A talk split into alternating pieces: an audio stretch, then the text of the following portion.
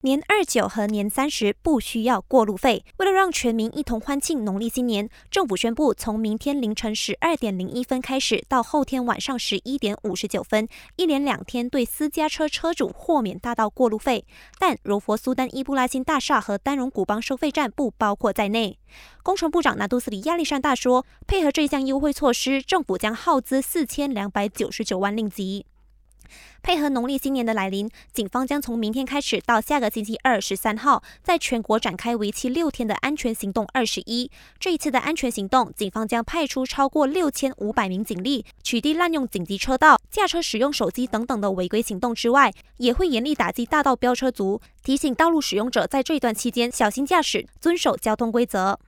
有警员在突击检查时遭搜出六千两百八十九令吉的红包事件，再次损坏警队形象。对此，全国总警长丹斯里拉沙鲁丁下令，警队主管需要在下属出勤前检查和记录他们身上的财物，并在行动结束后重新检查一次，确保没有在外收取红包。他也提到，每位出勤的警察身上最多只能携带一百令吉现金，如果超过这个数额，就需要向上头申报。